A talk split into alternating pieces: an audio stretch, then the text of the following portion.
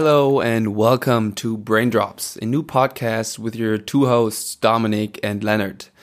Dominic is a strength and conditioning coach or performance coach at the professional basketball club BG Göttingen, and myself, I am a half professional athlete playing basketball for Würzburg, and other half working for a psycho psychological uh, consulting company and we're both very excited to do our very first episode in English since we started in German because today we have our very first guest on this show, Adam Waleskowski, who came through and took some time for us to talk about his 15 year career uh, overseas playing basketball in numerous countries. And we tried to squeeze some brain drops out of him for you guys uh, so you guys have some new ideas planted in your head or some new thoughts you never had before or some new perspective on themes that you never had before like this. And this is the main theme of our podcast. We're trying to plant new ideas in everybody's heads including ourselves. And we're hoping you will be tuning in. Also in the future we have more guests coming also from basketball uh, and other maybe some coaches maybe some uh, trainers or whatever. We have them coming. We hope it's interesting for you. Stay tuned. See you soon.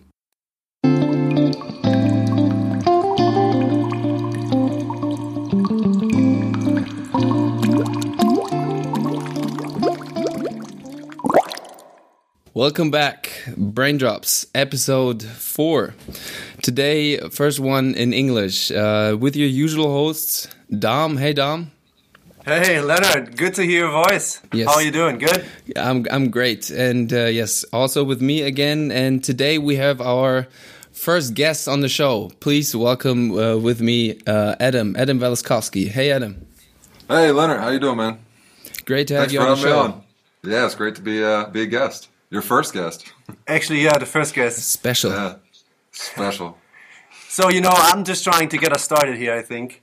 Yeah. So and uh, in regard in regards to Adam, you know, Adam, one thing I have to ask you before I would like you to introduce yourself. Mm. Um, when I asked you the first time if you if you you know if you want to to join our podcast, there was this joy, this big joy in your eyes. Yeah. And you were like right away. Of course, that's exactly what I want. Uh, I'll, I'll, be there with you guys. Why? Where does it come from? Yeah, I don't know. I have this. Uh, I don't know. I really enjoy being in a social conversation, and you know, I've gotten to the point now with sometimes I'll just turn on my phone and record conversations because I love it so much. And I'm such a big podcast guy too. You know, I listen to uh, a bunch of different podcasts on, you know, on Apple and all the different places. And I don't know, it's just a great idea to me. And I, I haven't been on one, so I was really like, it was kind of like a child's excitement to, to try it out for the first time with you guys. I mean, that, that's uh, the perfect foundation for our uh, first guest, I, I suppose. So, um, yeah, just, you know, give the listeners a just introduce yourself. You know, I mean, you have been a professional basketball player, several teams. Yeah. Just go ahead. Yeah. Um, obviously, Adam Waleskowski. This is my uh, 15th season playing basketball over here in Europe. Uh, before that, I went to Florida State University and uh, from 2001 to 2005.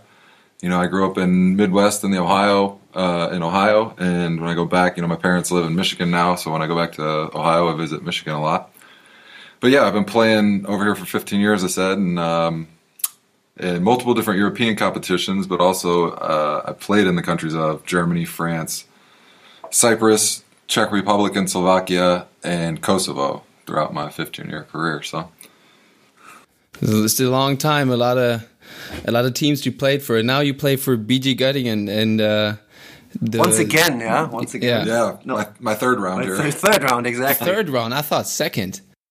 Yeah, no, I played here also before back in 2010 when uh, I think it was 2009, 2010 when John Patrick from Ludwigsburg was the coach here in Göttingen. I played for him the first time here. Oh, so. oh yeah, the, you, you so you played with uh, Dwayne Anderson, right? Yeah, Dwayne Anderson, uh, Jason Boone was on that team. John Little, um, man, who else was on that team? Ben Ben, ben, Jacobson, right? Uh, he was actually on the year before. Um, ah, okay. The team the year before, and then he had left that year. But I actually played with Ben when I was in France in Brest, France. He came and played for the playoffs with the team that I was on. So I have a kind of different relationship with Ben as well, or I know him more on a personal basis than just through basketball, like a lot of guys that I know in the league. Yeah, a little side note here. You know, in, the, in our intro, Leonard actually said that Dwayne Anderson is probably also going to be a guest on our show. It's it's nice. Yeah, nice thing that you know him. Yeah, that'll be a good uh, a good dude. To, you know, I haven't talked to Dwayne in a while since he's uh, since our time here in Göttingen, but you know, he seems to be doing really well at uh, he's still at Penn State, right? And his, Uh, he went to Villanova actually, or Villanova, excuse me. Yeah, I, yeah, I got yeah, that mixed yeah. up in my head. I was thinking the same. but he was gonna- at Penn he's gonna- State. He's gonna like cuss at me four if you heard that. That's How fine. you- That's How dare you disrespect me? Oh, sorry, Dwayne. No, no disrespect mentioned at all. Yeah, uh, I mean, you know, obviously, I think you've heard uh, that we in this podcast we obviously deal with performance-related topics, of course, because I've been here for five years as a physical performance coach, and obviously, for me, it's it's really interesting to to uh, to hear it from you, basically, like you know, 37 years old, and. Uh, you know, relatively injury-free, no really big injuries. You said the ankle injury. Yeah, I actually, um, I think it was what maybe five years back. I tore all the ligaments in my left ankle, but I mean it was a serious injury. But I was only out for I think four or five weeks, and you know it's nothing that required surgery. Something where the the tendons repaired themselves or the ligaments repaired themselves. So Okay. So my question here is, you know, how do you how do you take care of your body? You know, 37 still in the league playing. Is Yeah. there like, do you have any like certain like special routines you do maybe before or after basketball practice? Just can you com- comment on that? Yeah, I mean it's a it's kind of an ever changing battle as you get older in sports, you know. And I think one of the main things I try to do now at 37 is listen to what my body's telling me, especially when it comes to you know certain parts of my body, or things that I've you know my ankles or my knees or something like that. Um, if they're not ready to go, or they you know just not wake for the day, you know, I have to listen to them and take that time off that I need. But you know, I on the other hand, I try to do you know talking about an um, weightlifting type of uh, workouts and stuff. You've seen the stuff that you got you you have me do is really well uh, works really well for me. But I also try not to do like so much heavy lifting anymore. And I don't lift legs nearly as much as I did when I was younger and in college, just because it's a lot, you know, for my body to take with practice and um, you know all that the stuff that we do on the court. So I really steer away from doing that and. I've really gotten into doing a lot of yoga and stretching. I mean, you've seen Yeah. after practice, I uh, I need at least twenty to thirty minutes to stretch all the parts of my body that need it. You know, my everything from the waist down for sure needs to get stretched, and then you know I've had other, tightness and soreness issues with my shoulder, so I I'll do uh you know upper body exercises too. But for sure, that's one thing that I've really for in my my late in my 30s and my late 30s now is, is stretching is like the most important thing as a Yeah, and, I- and most of the time for me it's stretching after exercise you know after we work out or after a bus trip or you know something to loosen me up before I I get um, you know start practice or I, I, you probably know more about it than I do but I I always heard that stretching prevents injuries and helps with you know um, regeneration of the muscles. So it's more important or I heard that it's more important to do it after yeah, this is this is actually a really controversial t- controversial topic Right. at the moment. Uh, right now, Well, for me, let's say for me, it's been the thing that's worked the best. and that's that's the most important thing and that's exactly what i always tell my my guys you know it it's always pretty individual yeah what works for you does not necessarily have to work for for a different guy Right. so this is something i actually always try to bring across that, that that the guys need to find stuff that work for them right, right, right. yeah, and if it's I don't know if it's for example, if it's a trap bar deadlift for the one guy, it's maybe the single leg deadlift for the other guy. You know that makes him feel good. Because in the in the in the first episode, we were also talking about that a little bit. Well, actually, I brought that up, uh, and that's actually basically also my next question to you. Um, what I've learned through my, you know, it's five years. is not a lot, but that's what I can take away from More than the five years that I know of strength Uh, conditioning training. yeah, but that's what I can Education. take take away from it. I think that guys who have been injured before, Mm. just at some point, just develop a little better, let's say,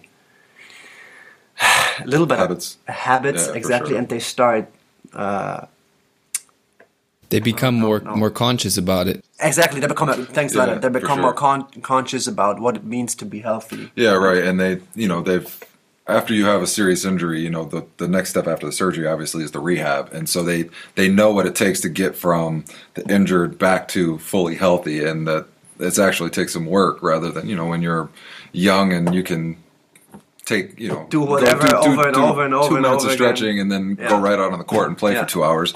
You know, it, you don't think about having to to take care of your body as much as you do when you're older, but when you're older and you have those injuries and you know, getting going to start practice takes a lot longer, and then you know, cooling down after practice or being able to have that, um, let's say, the energy or the, you know, your your joints or whatever muscle your injury, being able to take the the the duration of a, a hmm. long practice and the, the the stamina and the intensity, you know, it wears down over time as you get older. Hmm. What was like a, a point that you had, or was it even a point, or was it just a slow progress where you started to actually listen to your body? Because you know, like a new, a lot of new kids come in now these days just thinking, oh, it's all working. I don't need to stretch. I don't need to do weights. I just go ball and just destroy. And Yeah. since you said you never had that one big injury that kind of like opened up your mind or whatever. Yeah. No, I, I know what you mean. It's, it's actually, I would say it started um, when I stopped drinking alcohol. That that first month or so before or right after that, I needed something to fill the time and to to kind of take my mind off the the fact that I had stopped drinking. And I started doing the insanity workout. Have you heard of that one? I heard about that one, yeah. and it's uh, I can't remember exactly what the website is, but you know the guy Shaun T did. It's more of a um, let's say in place type stuff. It, more P90X is more lifting and strength training type stuff. This one's more of um, let's say conditioning and getting in shape, doing body weight type exercises and those type of things. And that's where I really got into taking care of my body, putting the right things, eating dietary, you know, eating the having the right nutritional habits, and changing those habits that I had, and then also getting into like doing the stretching, getting into yoga. That's where I first got into. I had done some yoga before in my basketball career as as uh, let's say extra stuff to to do with um, stretching and staying loose, but never really got into it. And after that, you know, they had one day that was recovery day that was yoga, and I was like, man, I really enjoy this, and my body feels great after this.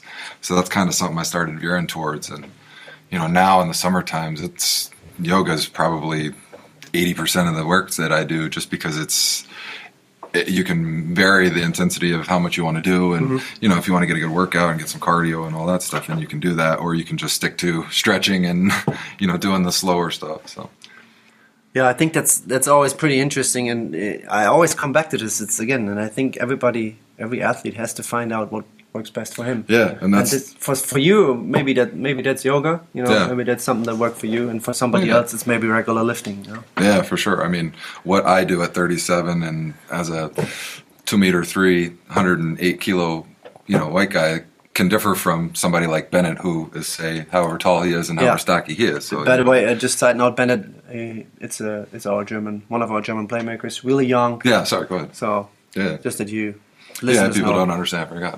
But yeah, so I mean, everybody's the different positions and different. I think it needs to be tailored to what they need their strength and and you know functionality, strength and conditioning for. You Yeah. know? I don't I don't believe in the old school way of just you know lifting to lift to get bigger and get stronger because that's going to make you a better player. That was think that, was actually the type of lifting you did in your in your college, or No, no, college no, no. time? I mean, I don't want to say it, it was so much just like Olympic, like we were lifting to get big, Mm-hmm. because we did we did do more focused um, strength training, and you know, Florida State, the the strength coach there, Mike Bradley, did an amazing job, and I did some I did some workouts there that were just, you know, I'd never done before in my life type Mm-hmm. stuff, and it was all you know great workouts, but. I feel like uh, when you're younger, obviously, as you're still developing, they're trying to build all that muscle and put all that muscle on you, and that's where the focus is. And you know, at 37, I'm not trying to build. I'm not trying to build muscle like that. I'm trying to maintain the muscle that I have and the strength that I have. Um, so obviously, it's going to be a different time. and obviously, your reasons behind it is probably because you want to stay on the court. Yeah, of course. You know, things that what my body can do instead of pushing myself to be exhausted and then I got it on the court and my body can't handle it. And that's when I think that's when injuries start to happen. You know, I've seen a lot of guys that I've known in my career that are really workout oriented guys and they, they do all kinds of stuff and they still they battle with injuries and they work so hard and it's just one of those things that I think that has a correlation to it. I have, you know, this is just my opinion, but I think it has uh, a pretty big correlation with injuries like that. So. I think one big You point uh, there is also that um, listening. You said it earlier, listening to your body, but you got to be like that's also experience. Like there's this type of pain, like especially with injuries, like this type of pain that you can maybe play through, and there's that other type of pain where you know, okay, I got to stop now. And I, I see like, especially now, I played uh, two years in Pro B now, and we have a lot of Americans coming over, like at the start of their career and i see them sometimes having pains maybe in their knee and like they don't know if that's a pain that they should maybe take a day off or two weeks off and then they just try to go by what the doctor is saying or what anybody else is saying and then they never really listen to their body and i think that's also something that's really important for players to learn throughout their career Yeah, that you know, I did.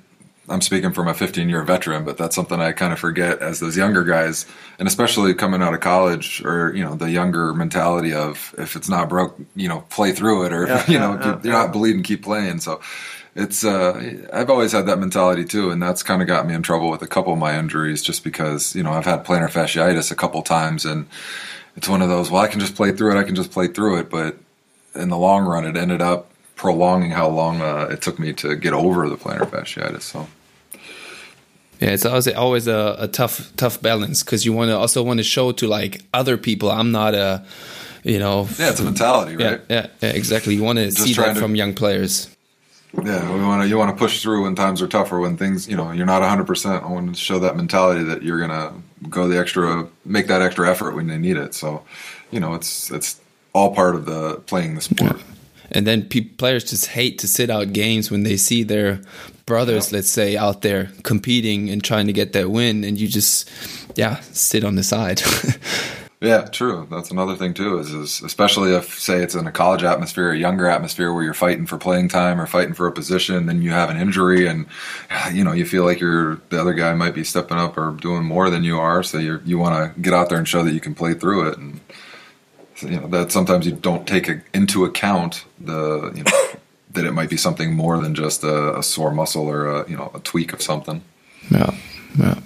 So you said um, um, that the stuff Dom does really, really helps you a lot. What what's like maybe something you you picked up this season uh, still from Dom that there was like, oh, this is maybe not mind blowing, but this is new.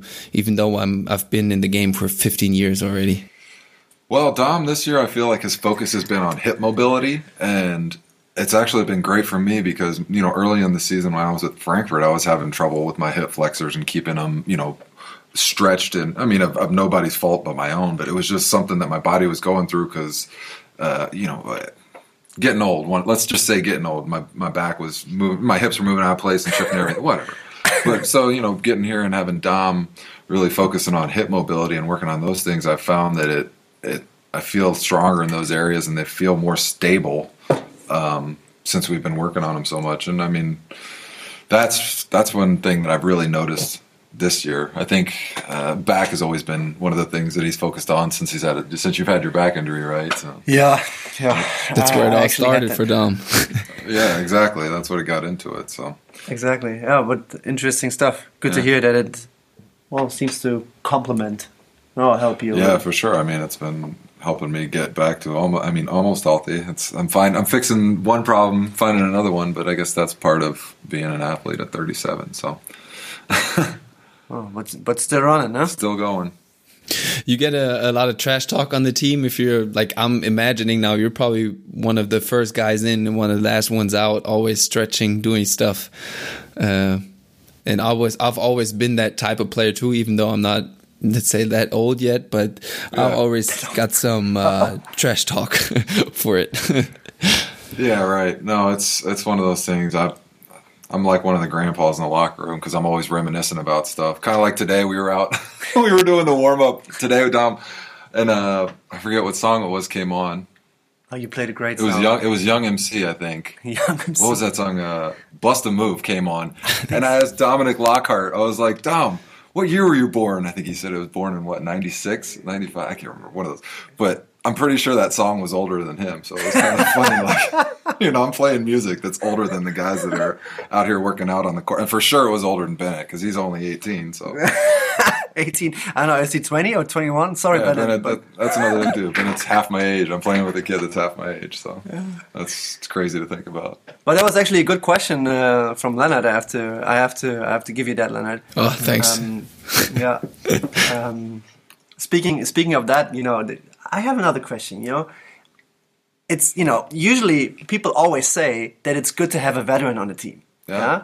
But you know, what does it mean to you? What does it mean on the court? What does it mean maybe in practice, in the locker room? You know.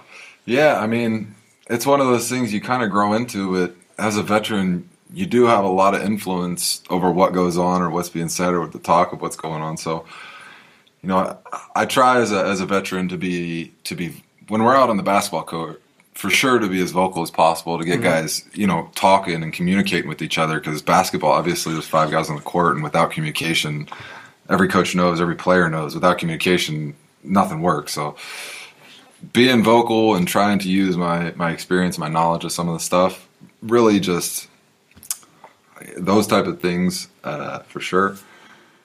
You know, in the locker room, I try and be serious as much as possible when times need to be serious and be focused on that stuff. But also, you know, uh, being a professional sport where where things are geared on winning and losing and performance. Sometimes you just need to goof around and have a little bit of fun. And, you know, Exactly, yeah, I yeah, think as a I veteran agree. player, you've been through all kinds of stuff over here. I mean, obviously, things like this, especially like the coronavirus going around right now, like this is one of those things you just you take away as an experience of playing over European basketball. But you know, try and keep the atmosphere light and keep guys from focusing too much on the things that aren't going right. You know, if, say we mm-hmm. have a bad game or you know we lose a game or we have a streak going. You know, keep guys focused on the next thing or being positive or Yeah, you yeah, know yeah.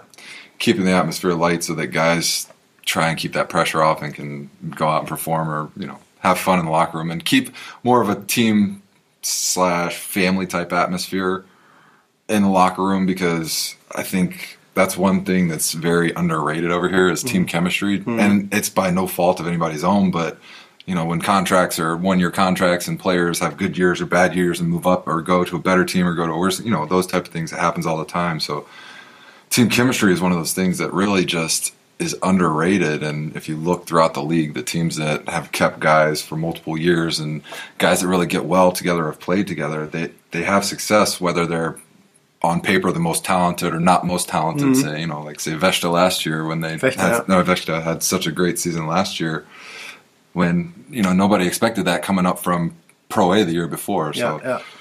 I think that has to do with, uh, and that's that's one of those things that as a veteran I try to bring guys together, find something with players that I can connect with, and Mm-hmm. get everybody together and talking about and on the same page, so that you know it, it helps be more successful. Let's say Yeah. that way. I mean, one thing uh, what I can say from my own experience uh, while sitting on the bench during a game, Yeah. like the, the first first games you were weren't playing that much, Mm. but once there was like I don't know a bad, a bad like a bad spurt going on, and our coach took a timeout. I always saw you standing up, clapping, and keeping the keeping the atmosphere up. That's probably also something that relates to that being a veteran. Yeah? Right, and you know it's it's a coach's job to be hard on players and to try and push them to get the best out of them. And you know, as a veteran player, you kind of got to play the good cop to the bad cop, and you know, even out some of the stuff that's getting said because you know you don't want players to get mad at something Yeah, during yeah, the game and then yeah. carry it out on the or have something said to them in a huddle and then carry it out to the court and have it you know carry out onto the court. So I try to like I said, say stuff, keep guys focused on don't forget about the past or your mistakes. Keep focused on what you can do to fix those mistakes or how can you play better or, you know, mm-hmm. whatever little thing you can do. But you got to stay positive and stay focused on the future rather than things that, you know, the mistakes you made in the past. And so, yeah, yeah. and then, yeah, for me, it was just since I knew coming here, obviously, I'd spoken with Johan before that. And I knew the situation that I was coming into with the team being on a four game winning streak and such good chemistry going and had a, mm-hmm. a good thing going. And I told him, I don't need to be thrown into the rotation or I don't want to steal anybody's minutes. I just want to, you know, be part of the team. And so, of course, those first couple games when I knew I wasn't going to be playing that much, my best thing to do was to to to chip in in you a different in, way. yeah chip in a different way, be encouraging, talk to guys, talk to young guys, and and do those type of things, and then you know I remember Frank. I ran into Frank at one point, and he asked you- me how oh, I our general manager, Yeah, our general. Excuse me. Yeah, Frank, our general manager, about, and he was asking about, oh, you haven't played that much, and then he told me, yeah, your time will come, and you know, this was maybe a month ago, yeah, yeah. and then these last two games, uh, Alex being out, Yeah. and then I got to move in and play a lot at the four position, and you know, help get that victory, and then uh, in the Braunschweig game, and then next week uh, I moved over to the five position and was playing the five position against Yeah, Hamburg, yeah, and then we won another game. So,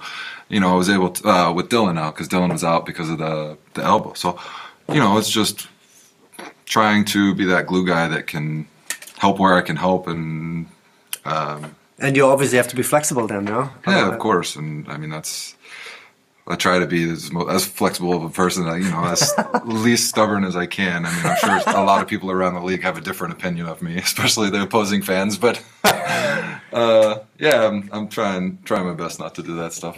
Yeah, so Okay. basically, you as a veteran, you always you see the bigger picture and like you can see stuff from maybe like a a different perspective at times. Not Multiple only angles, always, probably, yeah, exactly. yeah. Not always your own. Hey, I'm not playing right now. I'm mad. Uh, I want to get minutes, but like you see, like, like I said, the bigger picture. Yeah. Right, right. And, you know, as a younger player, I, I, I'm sure. I think every younger player is kind of has that mentality to a certain extent with the way European basketball is. But you know, moving into me being here at 37, I'm not, I'm not trying to take young Yeah. guys playing positions. So Yeah, yeah. I think it worked out well for me. Well, So I want to talk to you a little bit about maybe or the the, the pressure that this job uh, brings. So what are high pressure situations for you during your job like probably during games but what are like special moments where like okay now the pressure's up now we gotta really gotta focus and do all the little uh, things and stuff Yeah, I mean, as a veteran player, I think a lot of times uh, it's most mostly in fourth quarter of games, especially in like the BBL. Like it comes down to uh, uh, close games, of course. Pressure situations come down to where you know every possession counts, and we need a defensive stop, or we need an offensive possession. We need a good offensive possession. Those are those are really times that you know the pressure gets high, and as the clock ticks down, as a veteran player, and one of the, I play like that, you know, I'm always trying to know the situation that I'm in as when I'm out on the court. You know, if there's a minute and a half left and we're down five or something like that, or you know, those type of situations, you try and uh, you know visualize them or do your best at them, and that's something where you know it's really it can really weigh on you, especially if you know over my career you lose a lot of games, and those those those things that you overthink that after the game that oh I could have did this or I could have did that. Those type of situations they happen all the time. Yeah so dealing Um, with mistakes basically a big thing Yeah. also. Yeah, of course, and you know it gets intensified with you know the type of game that it is, the situation you're in. If the coach is yelling at you, if you just, if you you know if you get to play after that, or if you don't, because you know the times where you make a mistake or those those situations, and then you get put on the bench, and you're like, damn it, you know I wish I could get back out there and make, you know make up for my mistake, but you know then what can you do? So other than cheer on the rest of your team, so yeah. So, what role do like emotions play in these situations where, like you just described, where you get subbed out after like a couple bad plays or sometimes? Uh, yeah, yeah. I mean, that's that's one of the tough things that it's been over my career for sure, and I think everybody you're always working on handling those tough situations. And I, I've, you know, earlier in my career, it was it was tough for me because I would get angry or I would get upset with myself and get frustrated and I wouldn't be able to come back from that because I get lost in my own head or then I'd start doing something or thinking about something else and I would be out of it. And you know I kind of changed my my mentality or slowly kept trying to change my mentality of when that stuff start happening realizing that the, the, the when I get into those angry situations or have those moments where I get pissed off try to control them and and you know have my or have my moment, let it go, and then get back to all right, back to the the veteran. Say right now, the veteran leader being or a vocal leader or a veteran out on the court, and you know emotions play a huge role in that. And the ability to control anger for me has been one of those i mean i think a lot of people especially if you play a competitive sport where like i said your your your likelihood or your livelihood depends on whether you're winning or losing. Uh, i mean you really it really is tough to to sometimes to control those and what helped you like walking down that road of trying to control your emotions? Like did you have maybe other veterans that talked to you or coaches that played a big role in that or family members like mirroring your uh, your behavior or like what was influencing you on that on that road let's say? Well i mean i think for my young career obviously i told you about already that i stopped i stopped drinking alcohol eight years ago and i think that had a huge impact on just my ability to control my anger and and my kind of mood swings that i would have but also, you know, it's something I think it's more of a self-reflective thing of, you know, I would see it happening when I play the game or I'd feel good about myself and then I'd kind of see how I'd react when I'd be rewatching the games and it'd be like, you know, I would that's not the type of person I am or you are. Why are you acting like that or why are you reacting to a situation like that on the court? And you know, I kind of got uh, I don't want to say fed up with the way I would see, but felt like something that I wanted to change and work on. And so it's it's like I said, an ever changing battle, an ever continuing battle, because you're tested throughout throughout a 40 minute basketball game. You know, a referee's call, other players, you know, elbows you or gets a cheap shot in on you. Something happens, you know, it's gonna it's gonna make you angry. It's gonna piss you off or something. How and and coming back from those type of things is or not letting it affect your mentality of get, staying focused on what you got to do to win the game is is for sure one of those things in sports that is half of what it takes to win a game for sure. And let's ask the the other way around. Like, what always dragged you down? Like, um, maybe media or opponent, opposing fans or referees or uh, what was like tough for you to uh, to handle sometimes? Yeah, I mean, I think everybody, if they would knows how I play, I would, they would all say referees. But that's you know that's something I don't I don't talk about referees. I don't want to talk about referees. That's just you know it's it's something that every player, all, all ten players that are out on the court have to deal with. So that's something I got to deal with my own way. But you know, it can certain things it can bring you down. I mean, obviously, if you're playing in an opposing gym that has you know a big crowd presence or you know a type of atmosphere like the Lokhalle, I say that just it gets loud. It feels like the fans are right on top of you. Like those type of things can really weigh on you know your mental focus especially later in the game say when you're tired and the other team's just been say you've been making a run or if you're down you're making a run to get back in the game and the other team just makes shots and they just they can't seem to miss from outside. You have a good you know you're playing good defense and they're making every shot they throw at the basket. Like those type of things can really kind of wear you down throughout the game and and you know, it's one of those the players that really excel or take advantage of. I don't want to say take advantage, but accept that you know that challenge are the ones that really excel over here and and excel in the basketball world. So. Yeah. Um, yeah. So so now let's uh, let's think. You're you're done. You're uh, with with the game. Uh, you you come back home and I don't know, you're alone, you're with your family or your girl or whatever, whatever.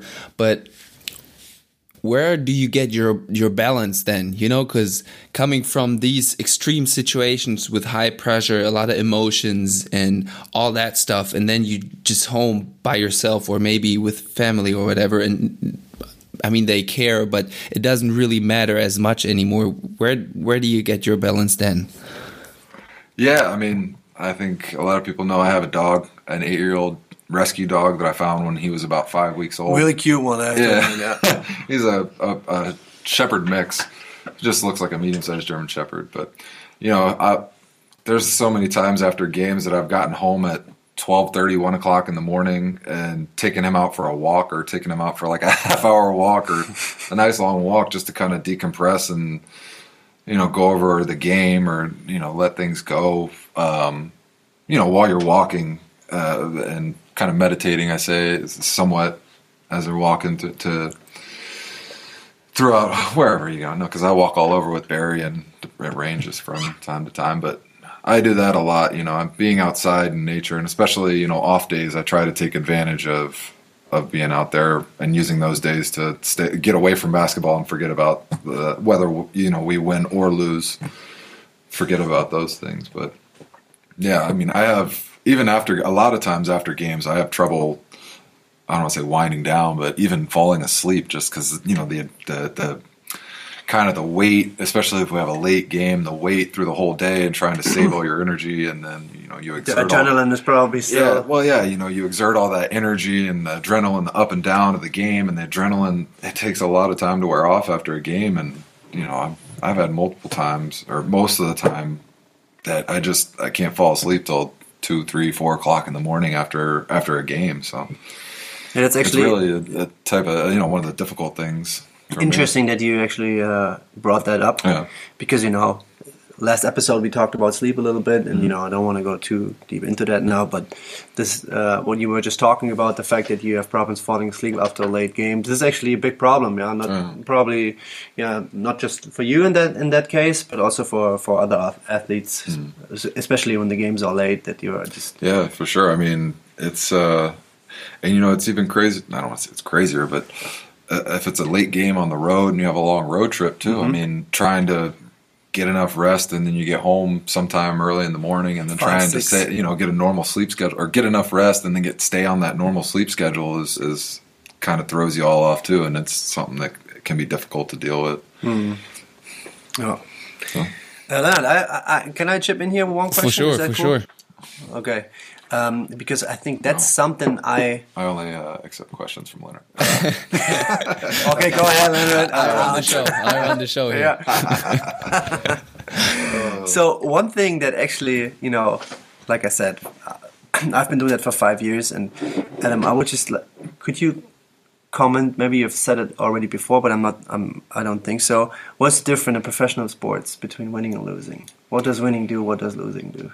Yeah, I mean, especially professional sports, it's it's it's kind of a matter of livelihood, you know, the ups and downs. It's just a roller coaster that you deal with, and you know, especially when you only play one game a week, you mm-hmm. know, your whole kind of week rides on whether you win or lose, and you know, if you if you win the game, everybody's in better spirits, things are going mm-hmm. well, you know, mm-hmm. everybody around the facilities and then town, everybody's you know positive with you Yeah, and friendly, yeah. and then you know if you lose a game. Uh, it, you know, it can depend on how you lose a game, but it's one of the good things about Ger- yeah, it Yeah. sucks. It sucks for sure. It always does. But one of the good things about Germany is that the fans are, are really supportive of you here. Because I know in other countries, you know, you can lose games or you can go on a losing streak, and next thing you know, you're getting spit on and coins thrown at you and all kinds of stuff from, happened from your home fan, from your home fans. That So- happened to yourself? uh, not. I wouldn't Uh, say I haven't had that crazy, but I've definitely had places where the fans weren't supportive as they are here in Germany. So I'm not going to call anybody out directly, but Uh, but yeah, um, uh, for sure. And I mean, you know, losing is just one of those things that everything about it as a as a professional athlete, and like I've said multiple times, your livelihood depends on it. You know, it feels like there, and there's times you just, uh, but I don't think it's you feel like a failure, but not you know, then that kind of sense of like. Damn, we could have got that, or we should have did this, or we should, if we just would have did this different, we could have won the game. Blah blah blah. So it's, you know, and when you lose, you overthink every little thing that Yeah, you did yeah, wrong, yeah. and you know you have to cut and analyze film and see what we can fix, or see what we can do better, or see where we went wrong. Yeah. You know, when things go right, and you know, as you're le- as you're you know in a losing streak, guys start thinking about well, what did I do right? No, it's not my fault. And Yeah, yeah, well, yeah. I did I, I did it right in this, or I did most of it right. But when you're winning, you know, everybody's happy. You know, the mistakes that you make. are, you, you know, it's e- easier to handle with, and guys can deal with, and even guys are more receptive to constructive criticism or coaching when you know after we win, whether they play well or they don't play well. So it's just uh, yeah, being in a competitive type business is is or uh, you know something where winning and losing is a matter of Yeah, it can yeah. it can you know it can and it one of the things that's really hard for players is letting leaving that stuff on the court not taking it you know off you with the court and you know th- there's a lot of times where it's in those losing situations where you get all, done with the game and you get home and you're just mad or pissed off and and you just can't stop thinking about it. You can't shake it off your mind and then it carries over to the way you're you know you're reacting to your friends your family your loved ones anybody you know talk the way you talk with people whether you want to go out and just even see people. Sometimes you just you know I've had times where I felt so bad after games where I've just gone to my room and laid there for hours by myself just because I was so disappointed with how I played or mad with how I played. Just and that's I guess maybe one of the things about me because I overanalyze stuff but I think a lot of other players have those type of feelings too, where it's like they just when you lose, they don't want to see anybody, they don't want to talk to anybody. But when things are going good, whether you play well or you don't play well, even on a winning, you know, we won the game. That's the main goal of Yeah, yeah, yeah, you know yeah, yeah. the competition. You winning that game, so you can kind of let other things go. Mm-hmm.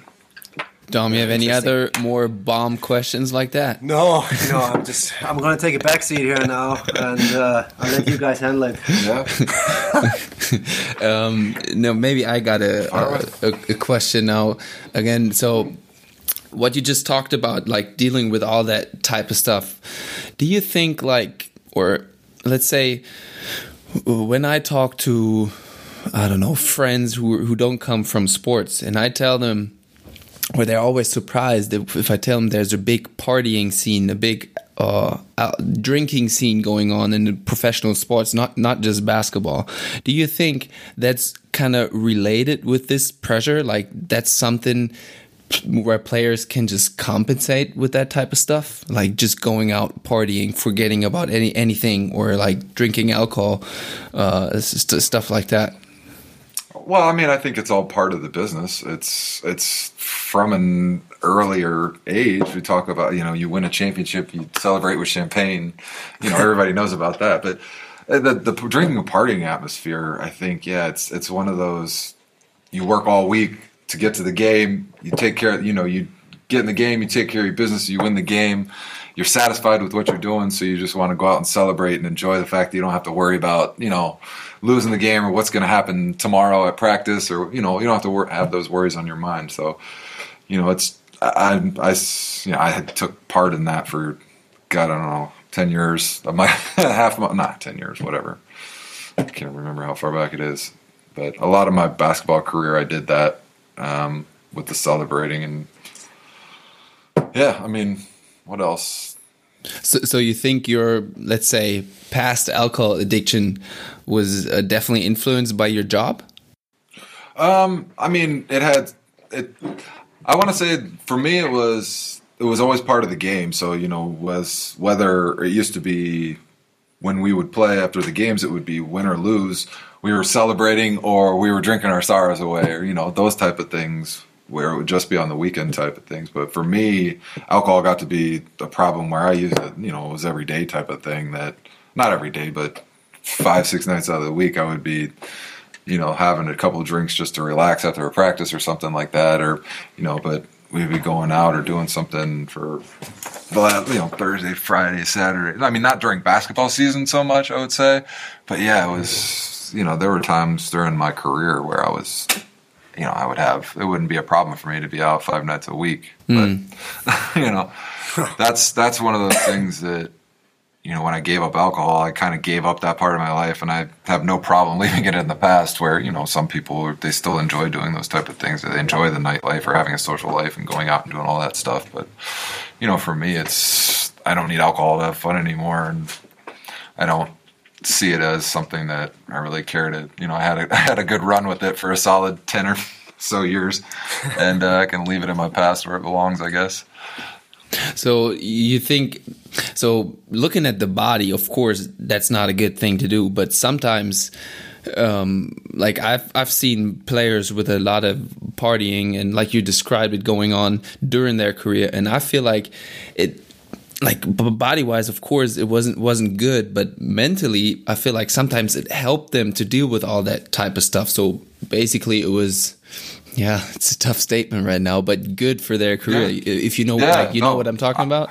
No, I know exactly what you mean. A lot of guys, you know, for them, for us, it looks like partying, and for sometimes for them, just that type of stuff takes their mind off of the stress of basketball or the everyday grind that is professional basketball. Because that's for sure what it is. People think it's just oh, you're just playing a sport for a living, but I mean, it's there's a lot more to professional basketball than people think. So. And it's for for like they say, it's for a living. That's what they Yeah, underestimate. you know. Something. It's not like oh, it's just a game. Calm down. Like no, that's how you make your money. Right, and if you don't win, you know, if you don't win, you keep you keep losing, or you don't have a job, yeah, and you mm-hmm. don't, it keeps happening, then nobody wants to sign you. So then you're stuck, like you're not doing, you're not performing or getting doing what you want to do. You know, it's not like an everyday job where you're still gonna whether you, you know, every Monday through Friday you're gonna be able to go to your job and do your job, whether you win or lose. There's no competition in it, Yeah. So- Yeah. in that aspect, I guess. Maybe what what like a random question. Not um, what is something that you had to get used to overseas when you came here. Oh, I mean, it was different times when I got over here. You have to remember this was 2005 before the cell phone iPhone era. So for me, like one of my first years over here, this is I mean, this is one of the good things and bad things about you know this generation and that we live in. But you know, back in my earlier years when I didn't have those things in my apartment, I didn't have Wi-Fi in my apartment, I didn't have a cell phone, I didn't have a laptop computer you know, all I had was a DVD player and my German old German tube TV and a subscription to my things So, you know, getting used to living in a country where you don't speak the language is probably the biggest thing for guys coming over from America because not being able to just walk somewhere and ask somebody, you know, where is this or how do you do this or what Yeah, can I do? yeah. That's that's one of the biggest things to get over for sure. Um, I think obviously being being homesick. I don't I don't have that homes. I have homesickness obviously, but nothing like years past or you know younger guys that you know they have friends or family back home that especially coming out of college. You know, you spend all your time in college with those people, and then you're halfway across the world from them. So you know you get to miss those people a lot, and uh, that's that's for sure something that's I think tough to get over when you come over here.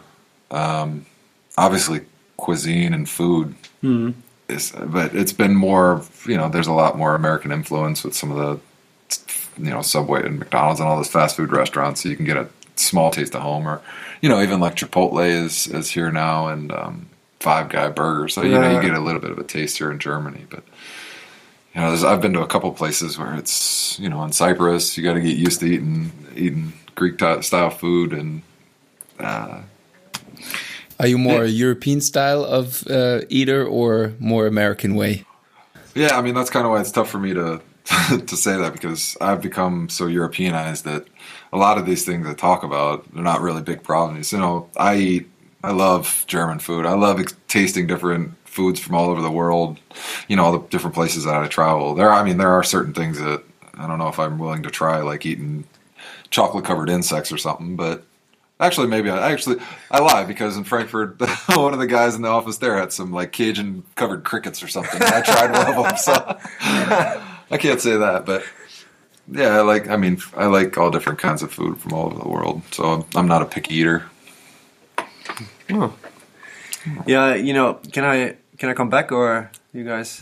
Sorry, I think I cut you off earlier. Go ahead. Ah, can you? It's tough yeah, for me okay. to to like get the flow of this um this conversation because I think people don't know I'm in Würzburg and these two are in Göttingen sitting next to each other right now. So that's why I'm sometimes a little bit uh, off with uh, saying stuff. Yeah, not a problem. It's it's a second long uh, long distance call we have, Leonard. Right? Yes, exactly. I'm I'm very excited to see how the quality goes. But uh, go ahead, ask your question. I'm sorry. Yeah. No, since you have such an uh, uh, massive, yeah, massive experience, Uh, what is there like? Let's say from a basketball perspective, like, um, is there any major advice you would give like a young talented uh, hooper, young players. young players, Oh, in general? May- you know? maybe especially in, like an American coming to Europe, like Europe, uh, or yeah, I don't know, maybe both. Regular. Yeah, I mean, one thing that's tough, you know, that, that I've learned over my career here in Europe, and I think it's a battle now with young players. It's been a battle with young players. Is you know, you come over as your first couple years as professional, and it's based on like you're trying to put up statistics so that people can you can show people that you can play over here so you can be a scorer you can be a rebounder you can do all that stuff and i found in my career it's a lot more you'll be more successful and you'll have a better career if you focus on doing the best for your team and being on a winning team because I've had more success and more opportunities come from being a mediocre player on a on a successful team and you know being able to know my role and do those type of things than being the guy that can score. You know in my earlier career I could you know I averaged 18 and 9 a couple times and that's yeah I averaged that but I was also playing in lower levels or playing you know I still wasn't getting the looks or being in the level like I am now being an older player, you know, some some of my best basketball and my top basketball came later in my career in my 30s when I finally realized that like yeah, all right, you don't have to do all that stuff. Just be a solid player and help a team win and go out every time you're on the court and help your team win that game or do everything possible to help your team win that game and you know, people will see that and respect that more than you know, being the leading scorer on the second last or being the leading scorer on one of the teams that are lower in the league or something like that. So that's uh, I think that's something too that hopefully the mindset kind of changes. You know, every guy, everybody's got to go out there and do their own thing, and and try and put up their numbers and do what they can. But when you focus more on helping a team win a game and doing what you or how you know how to help a team win the game, then your team shines. You're helpful together. You're successful. You score more. People see you. People notice what you're doing, the little things that you're doing, a lot more than just being you know a one trick pony and being the leading scorer, doing something one particular thing well. So. The that was the short version. Do you want the long version? oh, sorry. Ta- talking about statistics, what's your what's your take on uh, advanced stats? Because I know your coach right now, Johan. He he's he's Yeah. big on that. He loves advanced stats, and um, I, I've talked about it in earlier episodes where I have this, or I wrote my bachelor thesis about this tool um, to like basically evaluate um, players or this persons, uh, people um, about how they solve problems and stuff. And I, I actually tried to look at individual players who had success throughout their career and also try to look at uh, advanced stats like offensive rating, defensive rating. And uh, I tried to make some connections there. And so that's why I'm interested in what's your take on, on those type of statistics, since you said individual st- statistic maybe are not the, the main thing. Yeah, I mean, that's a good question. You know, that's a realm that I know a little bit about from being here in Göttingen and dealing with Johan and, and Julian and those guys that do mm-hmm. the advanced statistics and reading, but it's not something that I'm really, I'd say, proficient in. So I, I, I would think that obviously there would be some correlations that would be made, but, you know, statistics are to a certain point, you know, in a game that is not just numbers. You know, it, there's so many variables in basketball, I guess, Yeah. that statistics can get you to a certain point to focus on these are the things that help you win, or these are the things that make you lose, or these are the things that guys do good. But I, I, I don't want to say I want to put all of the weight into those statistics. Yeah, so Yeah, in the end, you have a 15 year experience that uh, will show you things that statistic can't show. Right, and I mean, I could be completely wrong on that. That's probably just my specific opinion because I know there's a lot of people that deal with statistics, and you know, they put, they believe in them. They think those are those are the way that, uh, you know, I mean, there's movies made about it, right? This is what Moneyball is all about. Those type of statistics. yeah, and, for sure. And uh, so it's, I can't say that, you know, I'm right or wrong on that. That's just, I guess, my opinion. Yeah, yeah, yeah. so Yeah. Dom, you got any more bomb questions for us? Boring? Bomb. Bomb. Bomb. No, I think I'm. Uh, What? Uh, d- all right. Well, let me ask some questions. Oh yeah, of course. Go ahead. You, you fire go back ahead. yeah. All right, Dom. So, so what's your sleep routine? How do you how do you get the best sleep of your career? That's a really good question. Uh, my sleep routine. So, you know, I think we owe the PG, too. listeners we owe the listeners the picture of me with the stupid glasses on, right? Oh, yes, yeah. you, Of you, course, you gotta throw gotta that send that. Have you seen Yeah, him with I those will. glasses on, Adam? I don't think I've ever seen Dom with glasses on. He has these Yeah, you know, stupid these- orange orange Well, Dom, you explain. Blue light, blue light blockers. Blue light. Blo- ah, yeah, yeah, yeah, yeah. You were telling me because because of the the screens and whatever. Exactly, and but you know, Leonard, one thing: these glasses are not stupid. You can ask Bennett Hunt. They just I'm look just- stupid. Okay, they're No, not they stupid. They they they look stupid. Aesthetically, you look stupid, but Uh, yeah, well, they might work. For sure, it So- work. If you really want to find out about my sleep routine now, then just give me some talk, some room to talk here, please. Yeah. Yeah. well, what I Here, hold on. I'm gonna go to the bathroom. The mic's Yeah. all yours. so sleep routine. Yeah, you know what? I'm, I just try to keep it easy. I actually put my glasses on when I go back home, uh, and it yes, it, it looks relatively stupid. I have to admit. Um, but I think it does the trick a little bit. So yeah, that's your that's your go-to. Yeah, and uh, I actually always try to read right before I go to sleep because that just calms me down. Yeah, it just brings you. Yeah, and this is, I mean, I, th- I think I said that in the first episode, then, didn't I? But back then I didn't. I didn't said mention so, the glasses. so much stuff already. Yeah, Yeah. that, that you know that gives me like it sounds like giving me a bad vibe here, but this is actually my sleep routine. But that's a great Uh, question. Do you also have a question for Leonard, by the way? Well, I was gonna ask Leonard the same question. You got any uh, a different sleep routine? What do you? Because I mean, I, everybody has a different sleep routine. yeah, true. It, well, I also I try to like one hour before I go to sleep or before I think I will go to sleep. I try to like slow down uh, screen time, and also I try to read. But then sometimes I'll be honest, I'll I'll still catch a TV show and fall asleep to that. But Right. in the end, it's all it's all about how you feel when you wake up the next day. And if I feel repeat, repeatedly that I'm tired in the morning, or that I've even though I get my hours of sleep, that I still don't feel well, that's Yeah. when I realize, okay. You, you, got, you got to change something in your routine and usually i see okay you've been watching a lot of tv shows like right before you go to sleep or something like that that's how i try to manage a little bit but it's it's definitely not the same every every night. Do you try to go to bed at like the same time every every night, or is That's it also something I I try to do. yeah, Yeah, get in that pattern? yeah. Yeah. for sure. But also that sometimes it you know it doesn't work out. Sometimes it's, It's tough, yeah. Yeah, It's it's really with tough, like yeah. you said with away games, you come home at like one or two, and then yeah, your your your your schedule is, a different- is fucked up right away. Right. As as basketball players, you don't have a normal sleep schedule or, or travel schedule or work schedule. You know, doing playing games on the weekend and then you know practicing at different hours. Different teams they have to practice different hours throughout the week. So yeah, it's definitely Since you know, I, I still have one question in regards to that, um, because you know, I think the topic sleep and performance is- kind of evolving right now, and everybody knows that sleep is important and that it's also going to have a positive uh, effect on performance. Um, but have you ever been like exposed to? I don't know teams you played before. Was there any? Uh, was there ever anybody who just gave you a little education on sleep? Was that ever the topic? I mean, it wasn't. It's.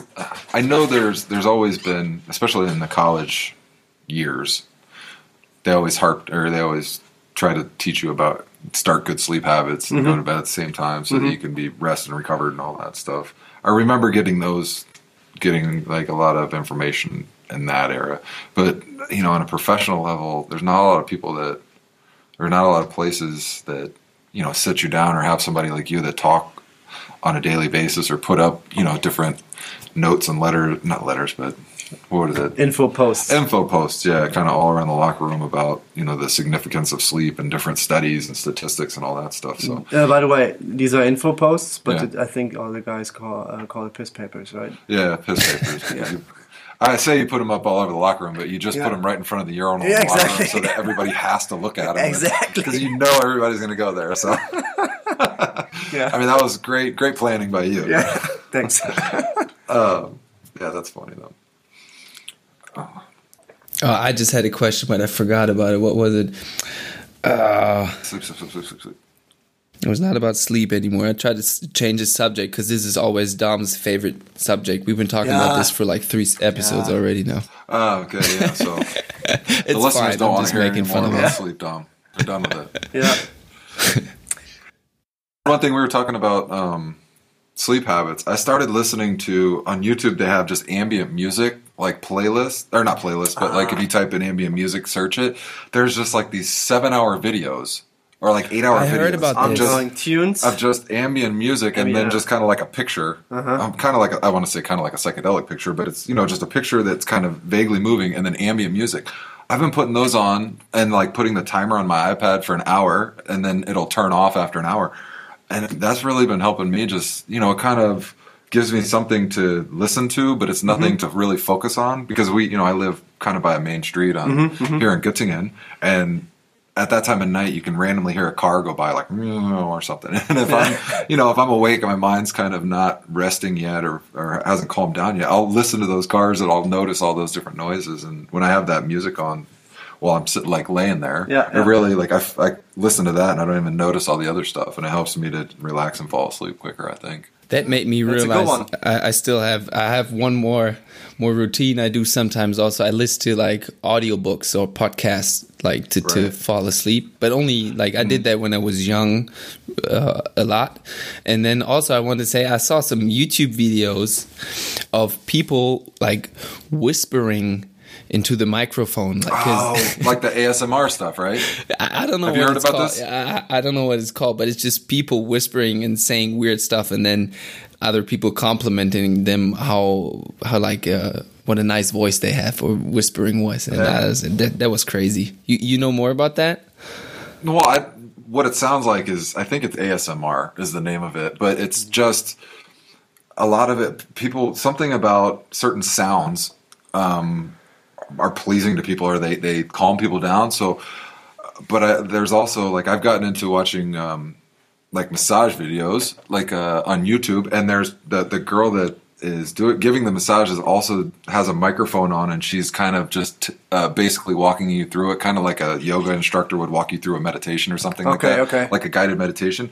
But it, she's just walking you through what she's doing in the massage, and she has such a calm and mellow, like monotone voice, and it's very relaxing that.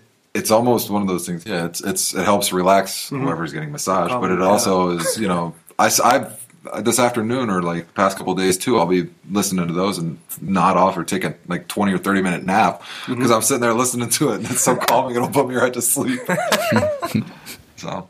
uh, So yeah, I know what you're talking about, but there's I've, I've seen that with, also with kind of other noises. I don't know, like like people rubbing like toothbrush bristles really close to a microphone or like crinkling paper and stuff. Yeah, no, this is this is a, a YouTube wormhole to go down one day. Just type in ASMR and then like see where it takes you. ASMR. uh, you know, I gotta try that tonight. Uh, Yeah, for sure. You can make money with anything. Yeah. yeah, oh YouTube. I tell Yeah. my parents all the time back home too. It's like I don't know, just type it into YouTube. I'm sure Yeah, there's an instructional video on YouTube on how to Yeah, whatever for you sure. want to do. Well, uh, I got one one more question, Don, before you try to wrap it up here, um, because I hear you getting impatient. He's itching. He's itching at it. nah, not.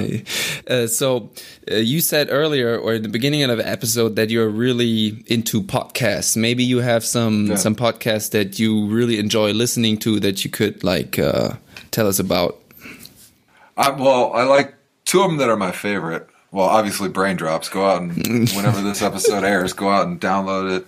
All that, you know, click Spread it. subscribe. You know, follow share, us on instagram anything Yeah, you know.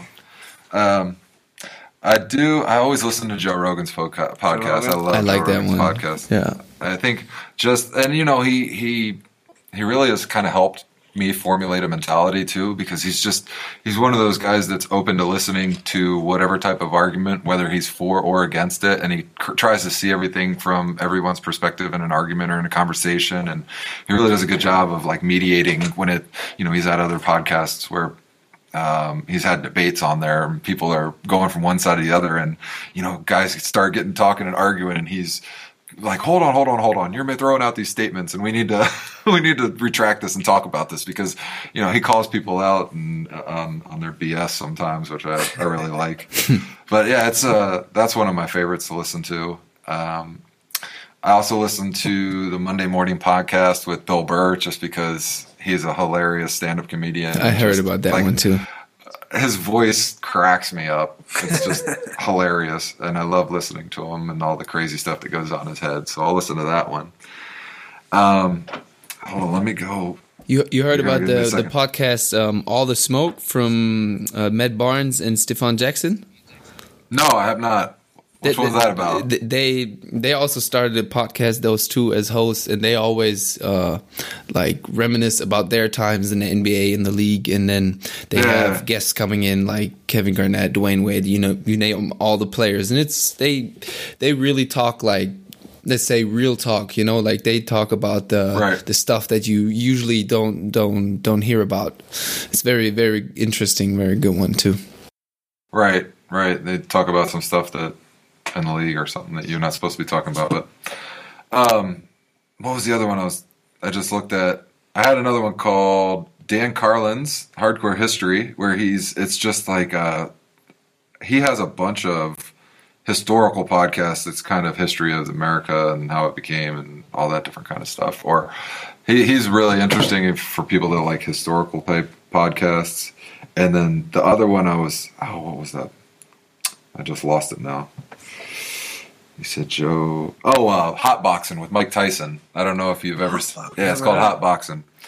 But I don't know if uh, if you if you know Mike Tyson, obviously the famous boxer, Mm-hmm. Yeah. is now like huge into marijuana sales. Like he's he has his own company. Yeah, he has his own company, Tyson Ranch or It's whatever. like the marijuana mogul right now in the states, right? Yeah. Yeah, it's like there's there's like him, Snoop Dogg, Wiz Khalifa are like the three top like faces for marijuana in America right now. And he does a podcast with um oh, what are the guys' names? I can't think of their names. Even a couple of guys that played the NFL with him. I can't remember their I can't remember their names right now. They're, it's it's me. But they just they have guests on and they just have real conversations and it's kind of crazy to hear how different of a person Mike Tyson is now than he was back in his fighting days when he was a younger person and him being able to like come to terms with the person that he is now and who, the person that he was back then because you know he's he's completely changed and it's i don't know it's one of those things i knew like i remember him from when he was that like junkyard dog type guy to now he's just this super mellow stoner i guess is the best way to put it but it's he's a he's a definitely an interesting dude i love hearing his his life stories because he's got some crazy ones for sure Interesting. Well, I have to I have to listen to that one. yeah he's he's a good one that one's actually on youtube i watched the videos of it too Okay. yeah Yeah, we will put the the links and the names of those podcasts in the in the description for our uh, listeners. yeah Yeah, so now for me it would be time to wrap it up uh, unless you guys have something to you want to you want to say still. I mean, I think it was a blast having Adam on. For sure. Yeah. I had a great time, and I feel like we could keep this conversation going for Yeah. I for sure. could, but- Hours, yes. Yeah. Do We're it like the make Joe this into a- Rogan podcast for 3 hours. yeah, well, that's that's funny because that's what I like. Uh, that's my my milestone marker or my benchmark because I've watched that so much that it's like I'm expecting a three hour podcast. Yeah, Dom and me, we've been at uh, 30 or 35 minutes for now, so we don't. Maybe this is not the episode to go for three hours right away. yeah, no. Well, if But that's the case, the we're still pretty long. We, how long we've been going for? About Yeah, an hour now. a- It's, do you have a? yes, it's an hour and uh, five minutes now. Yeah. Okay. Oh, so, perfect. Yeah, Cool. That's perfect. so I think Oh, it was a blast. I really enjoyed it. Thanks for having me on. yeah, thanks for being here, Adam. It was a blast, of course, and uh, yeah. Don't be afraid to invite me back on. And I mean, I might have to give a shout out on this episode to Mike Stockton. Oh, he Mike. Was all Uh-oh. excited. He was all excited about me coming on and having it. So if you enjoyed the podcast, we got to get together and do a, a reunion podcast here with Dom Saps and Leonard. That'd be a lot of fun. for sure, That's for sure. You, at all. you're always Mike, if- welcome. If you hear that, yeah, we're gonna we're gonna make that happen. I'm yeah. sure you're up for that, Mike. Mike, Mike is the next one. I'm nominating him. That, that's the, that's my nomination. Oh, that- that's a that's a good idea. That's that's maybe yeah, something you gotta have like people nominating category. each other, right? Yes. No, every time you have a guest on, you have to have them nominate somebody so that that's you have some one. ideas of people to people to interview or That's pod- that's podcast. why For we the- needed for you the as the first guest. Exactly. Yeah, man, this is experience right here. I'm just helping you out. for the listeners who don't know Mike Stockton, Yeah, sorry. he uh, he was a player. A little- He played for us the last two years. Yeah, he played here in Göttingen the last couple of years, but I also played with him in Ludwigsburg my Yeah. first two years there in the 14, 15, 15, 16 season. Actually, three years. He was. Oh, Mike, I'm going to screw. I've, I've been around this league for too long, so it was either two or three years. Whatever it was, it wasn't long enough because we should have been playing a couple more years together. That was a lot Great of fun. dude. Yeah. Yeah. I got to play with him for one year, and def- he, he's definitely the next one to go. So you nominate Mike Stockton. We really appre- appreciate you coming out for us. Uh, for the listeners, follow us on Instagram and maybe send us some messages, maybe some questions, some some uh, stuff Adam said maybe you were interested in or you have questions about, and uh, yeah. Keep promoting our podcast, and uh, thanks for for Adam for for coming here. Yeah, thanks for having me on, Leonard. Thanks a ton. Thanks a ton, Adam. And Dom, sorry. Didn't mean to leave you out. Bye bye. See you soon. Cheers.